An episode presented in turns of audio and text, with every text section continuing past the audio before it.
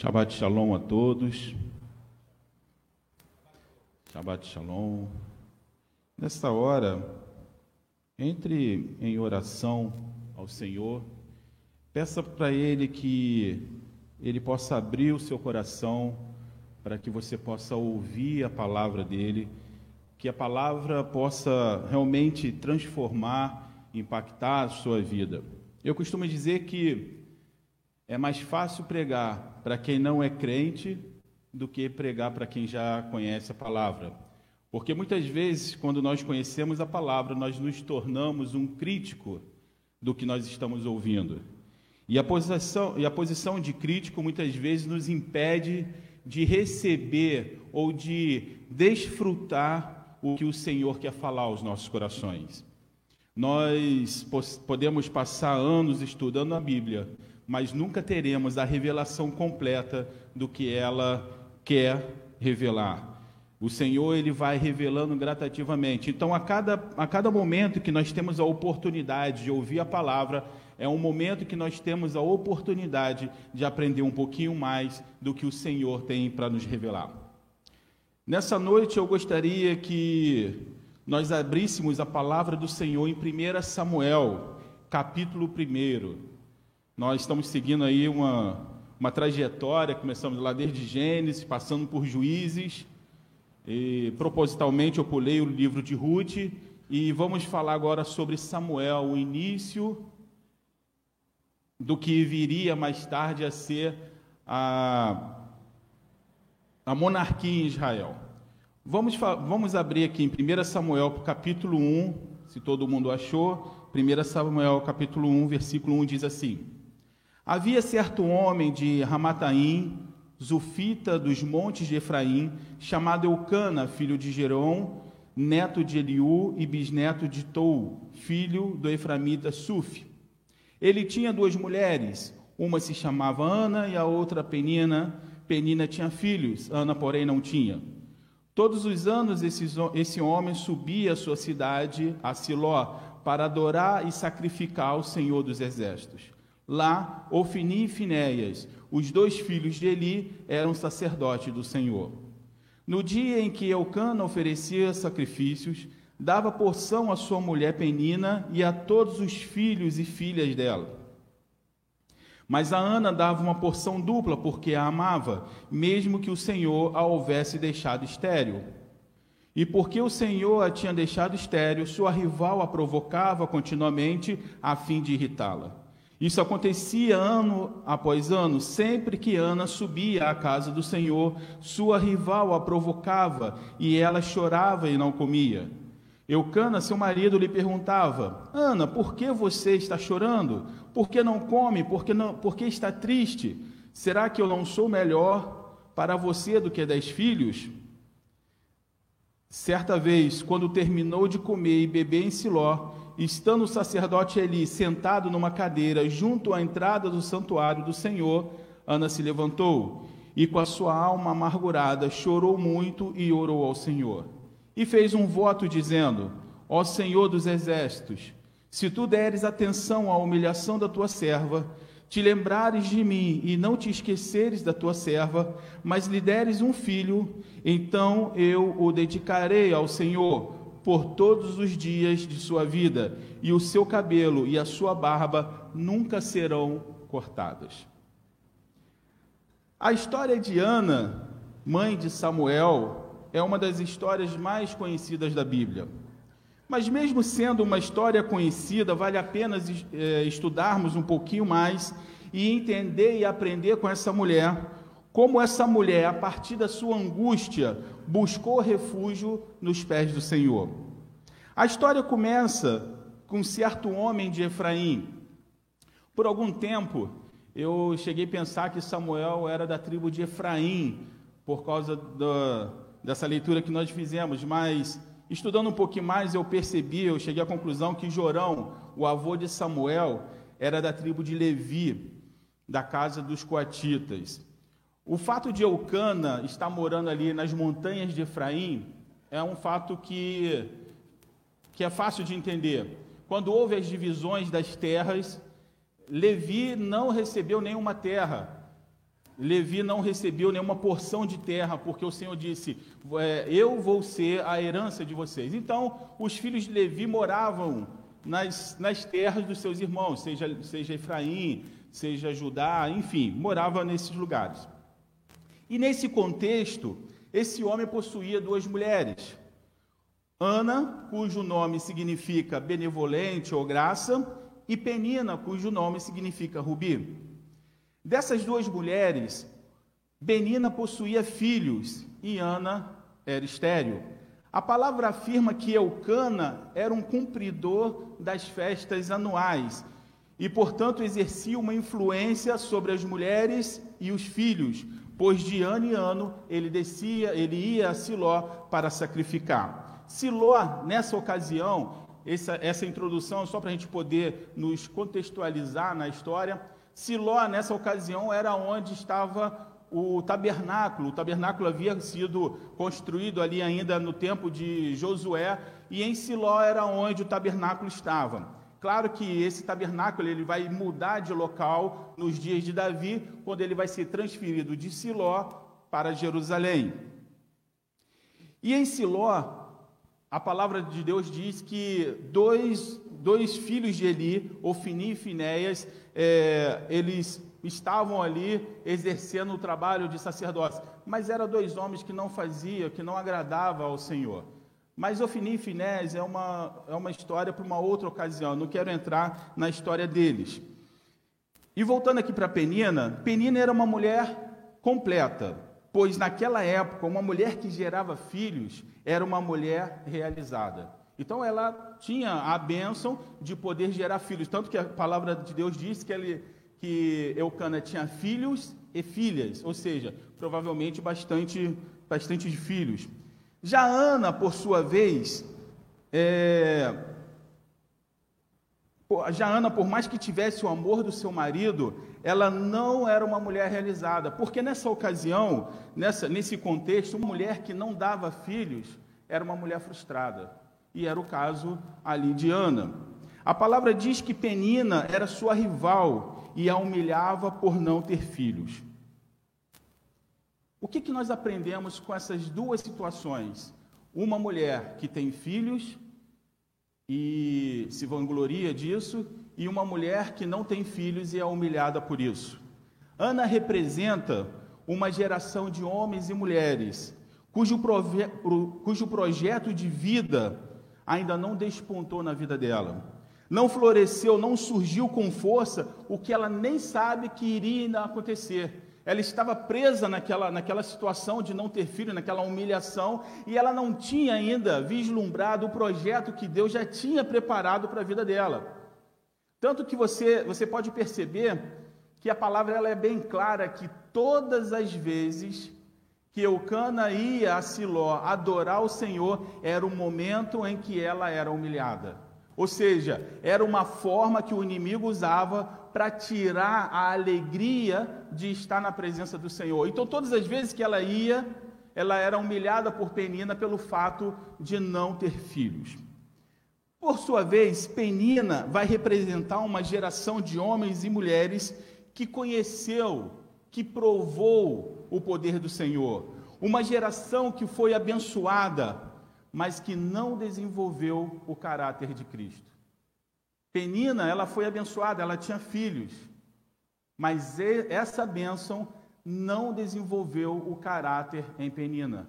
Então ela vai usar dessa bênção para se vangloriar em cima de quem? De Ana. Ela vai usar essa bênção para se colocar acima, ou seja, ela representa uma geração que não percebeu que as bênçãos não é para humilhar ninguém, que as bênçãos não é para que eu me sinta superior a alguém, mas que as bênçãos de Deus deveria ser uma ponte, um canal para abençoar outras pessoas. A Bíblia afirma que Penina era rival de Ana e que a tratava com desprezo por ser abençoada e ter filhos. Então você vê que Penina ela vai pegar algo que é bênção na vida dela e ela vai transformar isso em uma glória para si próprio. Ou seja, ela vai tirar a glória de Deus e vai transformar essa glória para si próprio, e em cima dessa, dessa bênção, ela vai se sentir superior. Será que isso acontece nos dias de hoje? Será que quando nós somos abençoados, será que nós temos o caráter ou a maturidade de saber que quando somos abençoados, não é para que essa bênção fique repousada apenas em mim, mas para que essa bênção seja compartilhada? Ou será que quando eu sou abençoado, ou quando eu tenho a bênção do Senhor, eu vou usar disso para ser superior a alguém, para poder prender pessoas, que a gente vê sobre isso a todo instante, principalmente é, quando a gente fala em neopentecostalismo aí, onde tem, onde as pessoas é, falam profecias uma atrás da outra, é uma forma de prender pessoas. E nós vamos ver aqui que isso não é o caráter de Cristo. Mas algo vai nos chamar a atenção no caso de Ana, e eu gostaria que você prestasse bastante atenção, porque observe o que diz nas bênçãos e maldições pronunciadas por Moisés em Levíticos 26, versículo 9. Levíticos 26, versículo 9 diz assim: Eu me voltarei para você e os farei floríferos, e os multiplicarei e guardarei a minha aliança com vocês. Essa é uma parte das bênçãos que Deus promete a Israel. Se Deus promete a Israel que vai multiplicar, que vai olhar para o povo vai multiplicar, então eu devo concluir que tinha algum problema no caso de Ana. De alguma forma, a aliança de Deus havia sido quebrada na família de Ana, mas preste atenção. Não a família atual, não a família com ela e Eucana, mas provavelmente algo que veio lá atrás, ainda na família dos seus pais. Alguma coisa aconteceu, porque agora ela não está sendo abençoada. Na verdade, isso na vida dela está sendo que uma maldição. Então alguma coisa aconteceu que aquilo ali que fez com que ela não pudesse ter filhos. Porque não era o caso de Eucana, porque Eucana quando ele se casa com uma segunda mulher, ele tem filhos. Então, o problema não estava em Elcane, o problema estava em quem? Em Ana. Algo que ela trouxe de casa, alguma coisa tinha acontecido. Segundo estudos, Eucana se casou primeiramente com Ana. E como ela não podia lhe dar filhos, ele se casa com Penina. Essa atitude não resolveu a raiz do problema de Ana. Então, Eucana se casa com Ana, Ana não pode ter filhos, e ele faz o quê? Ele toma uma decisão, vou casar com uma outra para que minha casa tenha filhos. Ele resolveu o quê? O problema dele, mas não resolveu o problema de Ana. Pelo contrário, agora a coisa se intensificou, porque agora ela está se sentindo o quê? Humilhada. O que, que nós aprendemos com isso? Nós aprendemos que quando um casal se une em aliança, precisamos ter em mente que são duas pessoas diferentes com experiências de vidas diferentes. Concorda ou discorda? Quando duas pessoas se casam, são duas pessoas que teve uma vida diferente, uma criação diferente, experiências diferentes, tudo diferente, e de repente elas se casam. E com o problema pelo qual a família de Eucana não tinha filhos não estava diretamente ligado a Eucana, e sim a Ana. Provavelmente poderia ser um pecado geracional, não sei. Porque Eucana amava Ana. Ele não compreendeu, pelo que, pelo que a palavra diz, Eucana amava Ana, mas ele não vai compreender a dor dela. Preste atenção, porque isso é muito importante também para casais. Muitas vezes nós somos práticos com os problemas e nós não compreendemos a dor do outro. Isso e vice-versa, tá? Não estou falando só do homem em relação à mulher, estou falando também a mulher em relação ao homem.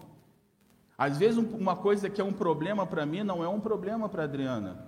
E às, vezes uma coisa que é um problema para Adriana não é necessariamente um problema para mim. Preste atenção. A falta de sensibilidade de Eucana abriu uma porta para que Ana fosse mais uma vez acusada. Ela já tinha aquele problema de não poder gerar filhos. Agora Eucana, para resolver o problema, ele traz uma outra mulher. E essa mulher se torna uma acusadora de Ana. Provavelmente, uma das afrontas de Penina era o fato de Deus ter virado as costas para Ana, até porque estava escrito: Para vós olhareis e frutificareis. Então, provavelmente, ela pegou essa palavra e falou assim: ó, Deus não está olhando para você. Você foi abandonada por Deus. Deus não está, é, Deus não está te abençoando, por isso que você não tem filhos. Embora Eucana fosse um levita, um religioso que ia todo ano cumprir ali as festas, ele não foi um sacerdote de sua casa. Ele não compreendeu a dor da sua mulher.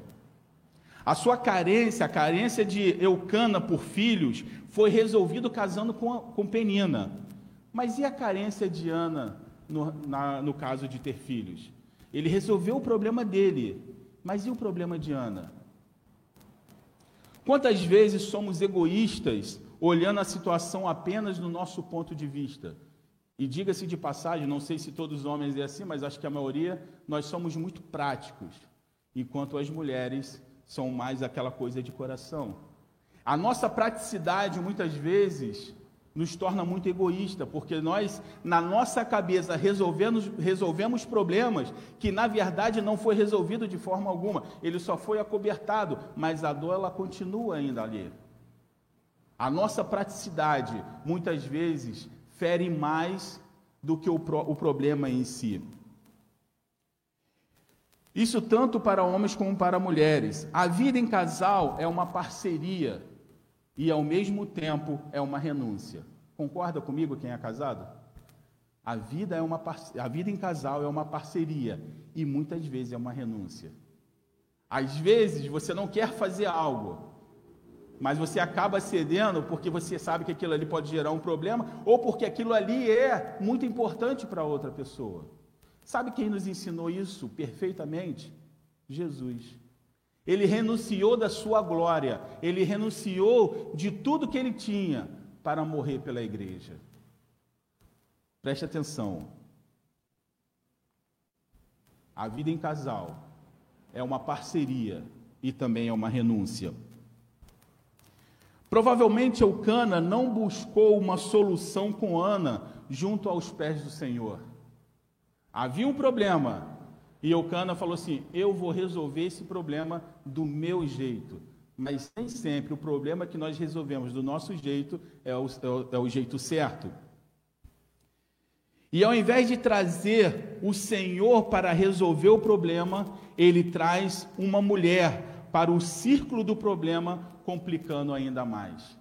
Ao invés dele trazer o Senhor, Senhor, olha só, a minha esposa, ela quer ter filhos e eu também quero. Senhor, fale conosco, venha ser o nosso conselheiro. Ao invés de fazer isso, ele resolve do seu jeito e ele traz o que? Uma mulher de fora.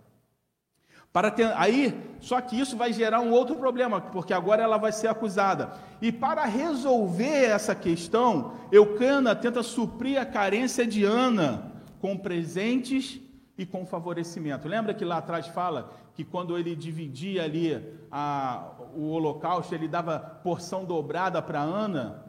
É uma forma o quê? De poder resolver aquele problema. Às vezes, achamos que presente substitui a atenção. E isso eu falo também para pais. Muitas vezes nós achamos que presente vai substituir a atenção. Às vezes pensamos que manter a casa cheia, abastecida, as contas pagas vão suprir as necessidades emocionais. Supre? Não. Não supre. Essas necessidades não são supridas dessa forma. Nada substitui um bom diálogo. Mas eu não estou falando de discutir a relação, e eu gostaria de abrir um parêntese, quem concordar comigo, amém, quem não concordar, amém também. Discutir a relação, na minha concepção, é algo criado pelo diabo. Porque numa discussão de relação, a única coisa que acontece é a acusação entre um e outro para saber quem tem a razão e quem é que está, quem é que está errado e quem é que está certo. Então, para mim, discutir a relação não é algo de Deus. Estou falando de conversar com o Senhor no meio dessa conversa. Quantas vezes, no meio de uma discussão, você para e fala assim: um momento, vamos orar, vamos, vamos chamar o Senhor para essa conversa. Quantas vezes nós fazemos isso? Sabe por quê? Quando nós fazemos isso, quando nós chamamos o Senhor para essa conversa, nós estamos levando juntos o meu problema e o problema dela aos pés do Senhor, e estamos compreendendo que a nossa justiça não passa de trapo de imundícia. Meu irmão, quem disse que você tem razão? Quem disse que o seu ponto de vista pode negligenciar a dor da pessoa que está do seu lado? Quem disse que você, que nunca passou, vou colocar uma coisa mais uma coisa que eu conheço. Quem disse que você que nunca passou por um abandono pode compreender uma pessoa que teve a sua vida com pai e mãe? Quem disse que você pode compreender? Quem disse que você que teve um pai e mãe pode compreender a dor de uma pessoa que foi abandonado pela sua mãe ou foi abandonado pelo seu pai? Dor não se transmite dessa forma. Dor você só sabe quando você está na posição. Algumas pessoas dizem que existe duas dores físicas que são insuportáveis. Dizem que uma, a primeira é a dor do parto, é algo que um homem nunca vai saber. Ele pode sentir até a compaixão pela mulher, mas o homem nunca vai saber o que é uma dor de parto. E a segunda dor dizem que é a dor de ouvido. Graças a Deus, eu nunca senti. Eu não posso saber o que é uma dor de ouvido. Eu posso ser solidário com quem tem, mas não posso saber. E uma vez que alguém do meu lado está sentindo uma dor de ouvido e eu falo para ela assim: você está exagerando, a minha justiça não passa de trapo de imundície, porque eu não estou no lugar dela. Mas quando eu sento com a minha esposa e chamo o Senhor para fazer parte dessa conversa. E para Ele nós entregamos, nós mostramos para Ele os nossos problemas. Senhor, essa mulher fez isso, isso e isso. Eu acho que ela está errada. E ela vai falar assim: ó, ele fez isso e isso, eu acho que ela está errada. O Senhor que vai ministrar o meu e o seu coração. Fazendo de Deus, sabe o que? O conselheiro da nossa casa. Sabe qual é o maior erro? Quando nós pegamos conselheiros que não são habilitados pelo Senhor para ser conselheiros da nossa casa. É uma desgraça, irmão. É uma desgraça. O nosso conselheiro, ele precisa ser o Senhor. o pastor falou que terapia de casal é no inferno. Amém. Meu irmão, preste atenção. Eu tenho 23 anos de casado. E não vou dizer que a minha vida de casado foi toda ela um mar de rosa, porque não foi. Todo casamento tem seus altos e baixos. Passamos por problemas e superamos nossos problemas. Mas uma coisa eu posso dizer para vocês: eu nunca precisei de ninguém para poder me aconselhar dentro da minha casa. Eu nunca fui para gabinete de pastor, aconselhamento de casais, nunca fui para nada disso. Sabe por quê? Porque todas as vezes nós nos resolvemos dentro da palavra de Deus. Não tem falha, meu irmão. Dentro da palavra de Deus não tem falha. Mas, voltando aqui para Ana, infelizmente, infelizmente, Eucana, ele não vai aos pés do Senhor juntamente com Ana. Infelizmente, Ana ela é que vai sozinho buscar uma solução ao Senhor. Ana precisou ir sozinha aos pés do Senhor, levar os seus problemas, o problema da sua casa. Isso tem se repetido nos dias atuais. Muitas vezes são as mulheres que têm chegado aos pés do Senhor sozinha, porque um problema para uma mulher nem sempre é um problema para o homem. Mas o fato de não ser um problema para o homem não significa que ela não está magoada. E quando nós deixamos de ser o sacerdote da nossa casa, as nossas mulheres, elas precisam ir sozinha aos pés do Senhor. Para Eucana, o fato de Ana não ter filhos não era um problema. Para Ana, era algo que deixava ela amargurada. Para Eucana não é um problema, tanto que ele chega para ela e fala assim: Olha, eu não sou melhor do que dez filhos para você, como que um homem pode se colocar numa posição de uma mulher, numa posição de mãe que gerou dentro de si? Não tem como. E ele fala: será que eu não sou melhor do que dez filhos para você? Parece até um narcisista, né? Eu, eu, eu basto para você, você não precisa de mais nada. Eu te dou tudo, tudo que você precisa, tudo que você quer, eu te dou. Eu não sou melhor do que filhos? Não, não é. O fato dela não ter filhos era uma, ela, ela trazia uma amargura no seu coração. E Ana, já não suportando viver no mundo perfeito de Eucana, ela decide buscar ajuda num único lugar onde as vitórias mais importantes da sua vida pode ser ganha. Sabe aonde? Aos pés do Senhor. Vou repetir. Ana, já não suportando mais viver no mundo perfeito de Eucana, ela vai procurar a vitória no lugar onde ela vai ter as vitórias mais importantes da sua vida, que é aos pés do Senhor. Ela decidiu que não, não iria é, sepultar os seus sonhos, que o seu problema era mais uma oportunidade de conhecer a Deus. Preste atenção. Ela percebeu, ela tomou, ela, ela tomou a decisão que o sonho dela não seria enterrado e que o problema que ela estava passando seria a grande oportunidade dela de ver o poder de Deus na sua vida. Ana escolheu a grande oportunidade de ver o milagre de Deus. A palavra mostra a atitude dessa mulher. Ela derrama o seu coração na presença do Senhor. A ação do reconhecimento do poder de Deus nos prepara para o futuro, a fim de superarmos todos os problemas. Quando nós reconhecemos o poder de Deus na nossa vida, nós estamos preparados para o futuro, em que nada vai nos abater. Sabe por quê? Porque nós conhecemos o poder de Deus. Para você que está me ouvindo, você precisa tomar uma decisão hoje. Olhar para a crise que você está passando e escolher um grande problema e ser abatido por ele ou escolheu uma grande oportunidade de ver o poder na sua vida. Preste atenção. Toda crise esconde duas coisas. Toda crise esconde duas coisas: ou um grande problema, ou uma grande oportunidade de ver a manifestação do poder de Deus na sua vida. Ana escolheu, Ana escolheu ver o poder de Deus manifestando na sua vida.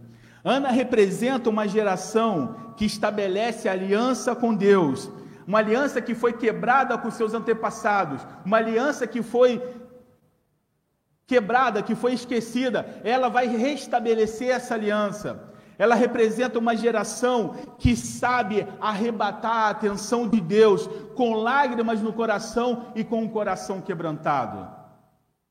Uma geração que, apesar de ser menosprezada, que apesar de ser humilhada e frustrada, sabe que Deus é poderoso para mudar a sua sorte. Sabe que Deus contempla o coração e Ele faz, Ele traz à memória pensamentos que são de vida e não de morte. Muitas pessoas têm passado por problemas, têm entrado em depressão, porque não têm conhecido isso aqui, ó, o poder de Deus que muda a sorte.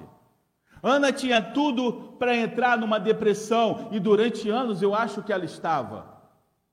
Mas um dia ela tomou uma decisão: eu não vou deixar os meus sonhos serem enterrados. Eu vou usar esse problema para que o poder de Deus seja manifestado. Essa geração, ela sabe arrebatar a atenção do Senhor com lágrimas e com coração quebrantado. E diante desse, dessa situação, Ana ela estabelece um voto com Deus. Um voto é uma promessa de algo que você não recebeu, mas você entrega a Deus antes de receber. Não foi o que ela fez?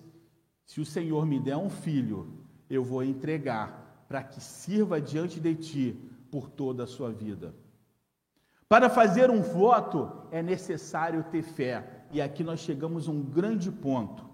A fé não é para que eu tenha, a fé é para que eu seja. No caso de Penina, a fé era para que ela tivesse filhos. No caso de Ana, não. A fé é para que ela fosse um instrumento vivo do poder de Deus na vida daquela mulher. Então nós come começamos a entender que para fazer um voto, precisamos ter fé. Ana pede um filho, mas ela não pede um filho para ela, ela pede um filho para Deus para que ele esteja perante o Senhor todos os dias da sua vida. É como se ela estivesse dizendo: Eu não quero um filho para me gloriar, eu não quero um filho para provar para a Panina que eu posso gerar algo, eu não quero um filho para me sentir superior, eu quero um filho para render graças e glória a Ti. Eu quero um filho para louvar e bendizer o teu santo nome. Eu quero um filho para testemunhar o poder do Deus de Abraão, de Isaac e de Jacó. Quando pedimos algo ao Senhor para que Ele receba a glória, o Senhor abre as portas. Preste atenção, quando pedimos algo ao Senhor para que Ele receba a glória e não você, o Senhor abre as portas. Ele abre o caminho, Ele permite que as provisões cheguem. E onde há um deserto, ele vai transformar num manancial de águas vivas. Ana buscou uma cura para a sua vida, de forma que essa cura honrasse o nome de Deus. Ela não buscou uma cura para poder chegar para Panina e falar assim: está vendo, eu também consigo, está vendo, também Deus olha para mim. Não, ela procura uma cura para que o nome de Deus fosse exaltado. Ana representa uma geração que entendeu que a fé não é um mecanismo que move Deus para cumprir os desejos do meu coração, os meus desejos egoístas. Ana compreendeu que a fé. Ana não orou para que Deus mostrasse o sofrimento que ela sentia para Eucana. Ana compreendeu que a fé é para não era para comer o fruto, mas era para frutificar. Preste atenção. Ana compreendeu que a fé não era para comer o fruto, mas era para frutificar. Dessa forma, Deus agiria poderosamente na vida do seu filho. E quem é o filho de Ana? Samuel. E o que, que Samuel vai fazer de importante? Ele vai ungir o rei de Israel, o rei Davi. Não se concentre na crise que você está passando como um grande problema. Se concentre na grande oportunidade que você tem de ver o poder de Deus na sua vida. Enquanto Ana estava se concentrando no problema, ano após ano, em que ela subia, em que Penina ficava falando, julgando, acusando, ela não viu a glória do Senhor. Mas quando ela deixou de focar no problema e começou a focar na grande oportunidade que Deus poderia fazer uma obra maravilhosa na vida dela, Deus fez.